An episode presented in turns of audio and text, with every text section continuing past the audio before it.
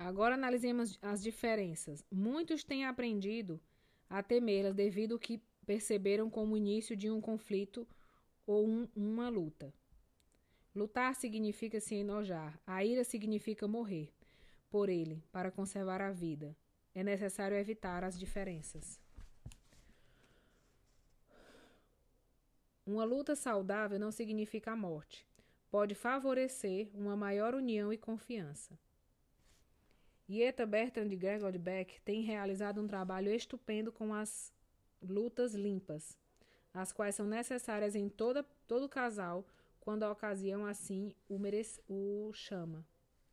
Desejo destacar o termo luta limpa. Todos conhecemos as lutas sujas, que são aterradoras e podem conduzir à morte. Todos compartilhamos as características antes mencionadas. Também somos diferentes de todos os outros. E esta é a consequência natural da condição humana. Na atualidade, há mais de 5 mil milhões de pessoas no mundo e cada uma pode ser identificada, sem lugar, sem lugar a dúvidas, por suas impressões digitais. Não existem dois grupos de, de impressões que sejam idênticas, pois todo ser humano é único. Desse modo, duas pessoas, sem importar suas semelhanças, também terão diferenças e viva a diferença. Imagina o aborrecido e estéril que seria a vida se todos fôssemos iguais. A diferença nos oferece emoção, interesse e vitalidade. Consequentemente, também provoca alguns problemas. O fato é encontrar a maneira de resolver nossas diferenças construtivamente. Como utilizar as diferenças como oportunidades de aprendizagem em vez de servir como desculpas para divisões e guerras. O casal inteligente tratará de conhecer as suas diferenças.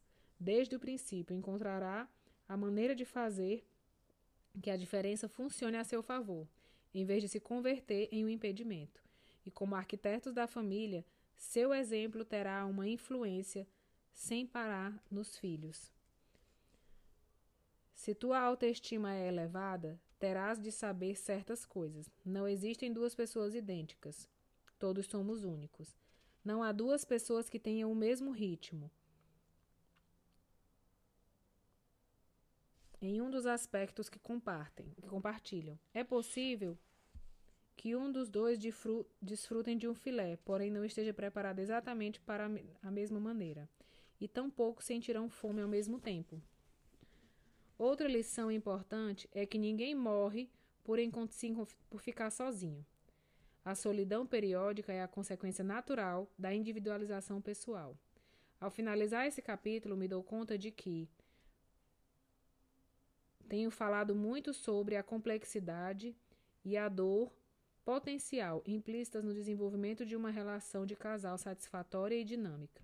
Espero tê-lo feito de tal modo que tenha permitido analisar as novas possibilidades e, a, e as formas de alcançá-las. A maneira de resolver a complexidade salta a depender da obediência e destas indicações. A primeira tem a ver com as crenças pessoais sobre a natureza das pessoas. Se nos damos conta de que as, que as pessoas raramente alcançam a perfeição em seus atos e que muitas poucas pessoas atuam de maneira destrutiva voluntariamente, poderemos ver a nosso, nosso casal como um ser humano comum igual a nós. A segunda indicação exige que tomemos consciência de nós mesmos, que entremos em contato com o nosso eu e manifestemos a nossa situação na vida. Essa consciência nos permitirá adquirir fé e confiança. A terceira se refere a que devemos reconhecer o mais profundo do nosso ser, que cada pessoa deve se valer por si mesmo. Ninguém pode fazê-lo por nós. Isso se aplica aos aspectos desagradáveis, assim como aos julgamentos que há na vida. Nenhuma pessoa pode carregar muito tempo com o peso da outra sem que ambas se voltem inválidas.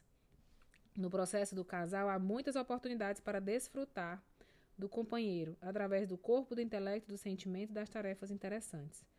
Nosso fato de desenvolver um sentimento de elevada autoestima, a vontade para correr risco e a estimulação necessária para criar novas possibilidades, jamais esgotaremos ditas possibilidades, sem nos manter abertos aos olhos e permanecermos prontos para entrar em ocasião ou em ação. Termina aqui.